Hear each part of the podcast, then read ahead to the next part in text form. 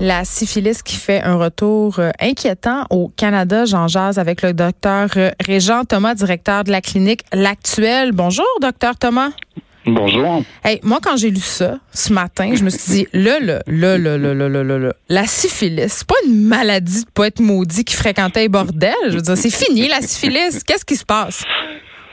Oui, ben non, mais c'est pas fini. On a cru que c'était fini. Ben. Euh, à la fin des années 90, il y avait presque plus de cas, mais ça correspondait à l'époque où il y avait le sida, puis donc euh, les gens faisaient attention un peu plus euh, aux, aux ITS. Et là, tranquillement, ça c'est revenu.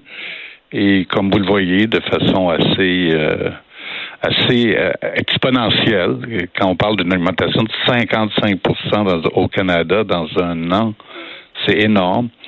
Et, la syphilis a ses dangers. C'est pas une maladie. D'abord, c'est une maladie un peu difficile à diagnostiquer. Oui, comment ça marche? Parce qu'on est un peu mêlés, là. Ben, c'est un peu difficile. Il y a la syphilis primaire. Là, mettons, quelqu'un va avoir un, un bouton sur le pénis ou sur une femme sur la vulve, ou ça peut être dans la bouche, ça peut être anal. Et c'est un bouton qui est indolore. C'est un petit sang que ça fait pas mal. Donc, souvent, les gens le traiteront pas. Ils vont laisser passer. Ils vont prendre rendez-vous. Ben, le bouton a disparu. On cancelle le rendez-vous chez le médecin. Ou on rentre dans une clinique sans rendez-vous, puis ben le médecin connaît moins ça, puis il y a moins d'expertise, puis il vous prescrire une petite crème, puis en disant euh, bye bye. Et là, les, les symptômes vont disparaître. Ben, J'ai eu un homme de 84 ans comme ça la, la semaine passée. Excusez-moi. Qu'est-ce qui. OK, Oui, non, excuse. Qu'est-ce qui s'était passé? Est-ce qu'il s'est fait une partouze dans son CHSLD?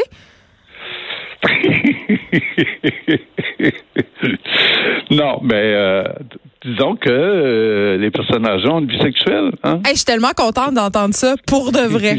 Ça me Ben réjouit. oui. Bon, pas qu'il y ait la syphilis par contre, ce pauvre Non, monsieur, non, mais quand mais même. oui, mais c'était vraiment cute. C'est- vraiment ma téléphoniste. Hein?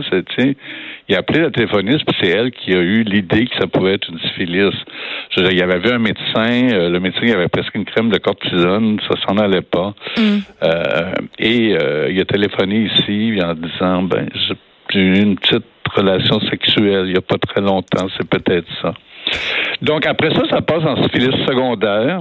Oui. Et, et là, les gens vont faire un rash, un rash cutané qui ressemble à des petits rages virales. J'ai une fille de 26 ans euh, qui avait fait ça, puis elle avait vu un médecin de famille et un dermatologue.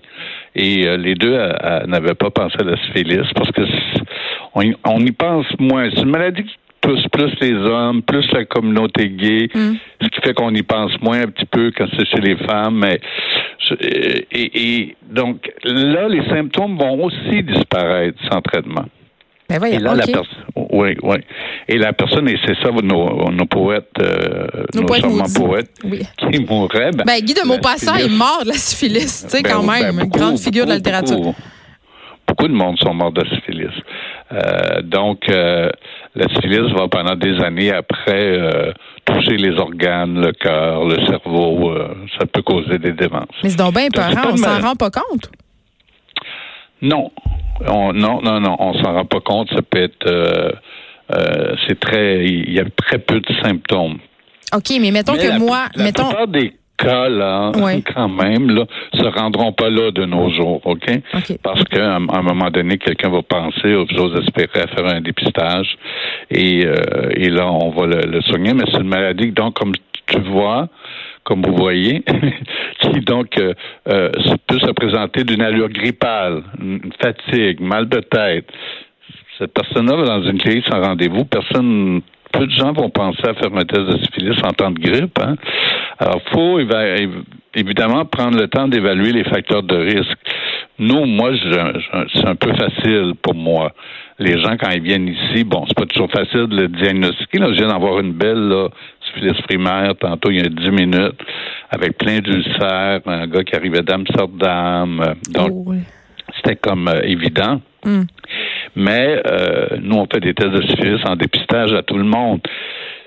Mais c'est ça ma, question, docteur Thomas. Si moi je vais passer un pap test et tout ça, que je fais mes tests Non. réguliers, le- la syphilis ne sera pas nécessairement inclus là-dedans, Non, malgré la ressurgescence des cas? non. Ben voyons. Ouais. Ben, c'est un peu le, le dilemme euh, euh, de, la, de la santé publique de faire des lignes directrices que euh, si- normalement, si vous avez euh, C'est souvent la question qui est posée est-ce que votre partenaire est à, est à risque? Je veux dire, Mais on le sait pas. ben, c'est ça. On l'a vu, le monsieur de 84 ans tantôt. Là. Donc, on ne sait pas. Donc, il faut demander au médecin de, de passer parce que c'est pas dans la cytologie, c'est une prise de sang. Alors, nous, on fait toujours VIH, syphilis et hépatite C parce que l'hépatite C est aussi une maladie euh, euh, importante. Et silencieuse qui, est présente aussi, ouais, et silencieuse souvent. OK. La santé publique rapporte euh, quand même un facteur qui est intéressant. Ce sont par rapport à l'âge, OK? Les personnes sont souvent âgées entre 30 et 60 ans. C'est la moitié des cas signalés l'an passé. Est-ce qu'on se protège moins à cet âge-là? Mais je ne sais pas parce que euh, c'est pas sûr que c'est la protection. OK. Parce que les, les gonorrhées, les chlamydia sont en augmentation de façon importante chez les, le groupe des 15-24 ans. Mm-hmm. Donc, toutes les ITS sont en augmentation. Est-ce que c'est à cause de la PrEP et de la trithérapie? On a l'impression qu'on peut plus mourir du sida, donc on, le combat est moins ben, important? C'est un mélange de tous ces facteurs. la bonne réponse, c'est oui, le sida ne fait plus peur. Oui, la PrEP existe. Mais la syphilis est arrivée bien avant la PrEP. Oui. OK? Puis il n'y a pas de PrEP pour la syphilis. Non, il n'y a pas de PrEP pour la syphilis. Il y a des études, il y a des études euh, en France. Mais euh, il, donc les ITS, l'augmentation des ITS est arrivée euh, avant la PrEP, mais la PrEP peut être un cofacteur. Donc la PrEP pour nos, nos auditeurs, un mm. traitement préventif chez les personnes qui sont principalement à risque pour le VIH, mais l'absence d'éducation sexuelle dans les écoles, l'absence de grandes campagnes, euh, comme on faisait dans le temps. Il n'y a plus d'argent euh, investi comme il y en avait pour le VIH à l'époque. Il, y a eu beaucoup de coupures en santé publique euh, il y a quelques années, donc j'espère qu'il y en aura du réinvestissement parce que ça coûte cher, là, tout ça, la société. Il y a quoi, 17 femmes qui sont nées au Canada avec donc avec un enfant atteint de syphilis. Oui, ils l'ont transmis pendant l'accouchement. Oui, donc trois ou quatre. Alors ça, c'est le danger. Hein? Si vous êtes enceinte, on vous fait un test de grossesse au début. Mais vous pouvez attraper la syphilis pendant la grossesse. Donc, il y en a eu des cas au Québec. Donc, il faudrait qu'il y ait un test de grossesse, pas de grossesse, je m'excuse, de syphilis au début de la grossesse et à la fin de la grossesse. oui, au début de la, de la grossesse et à la fin de la grossesse, euh, pour éliminer ce facteur de risque-là, parce que c'est quand même ce qui est plus inquiétant. Le plus inquiétant, c'est les euh, donc, euh, les femmes euh, enceintes, ça, c'est très, très inquiétant. Puis on mhm. voit que la syphilis est en train de changer. Là. Elle était principalement chez les hommes gays. Il y a de plus en plus d'hétérosexuels et de plus en plus euh, de femmes aussi. Et on l'explique comment, ça? Je ne sais pas. toutes les épidémies commencent parfois dans des cercles, mhm. puis après, ben, se transforment. J'ai eu le cas l'autre jour de d'un jeune homme qui fait partie d'un groupe de polyamoureux. Ça, c'est aussi la nouvelle mode, là. bon. Donc, la grosse affirmation. ben oui, oui, oui, c'est vraiment, c'est quoi je voyais pas avant du tout. mais les, gens, se dépognent, je dirais plus ça, plus que c'est un ben, effet de mode. Absolument. Oui, mais moi, c'est un terme que j'entendais pas souvent avant et que j'entends régulièrement à la Ça, c'est démocratiser le polyamour. c'est ça. Donc, le polyamour, ben, quand il y a un cas de syphilis dans le polyamour, ça fait beaucoup de monde à téléphoner. Oui, eh ben c'est ça, c'est vrai. Et, l'autre chose qui est inquiétant, c'est que la syphilis peut causer des problèmes neurologiques. Donc, particulièrement chez les, les personnes un petit peu euh, fragiles, donc les patients VIH, par exemple, doivent être beaucoup, beaucoup plus euh, sensibles, peuvent avoir des complications neurologiques, des atteintes au niveau de l'œil, euh, des méningites, euh, etc. Donc, ces personnes-là, on les suit de plus près.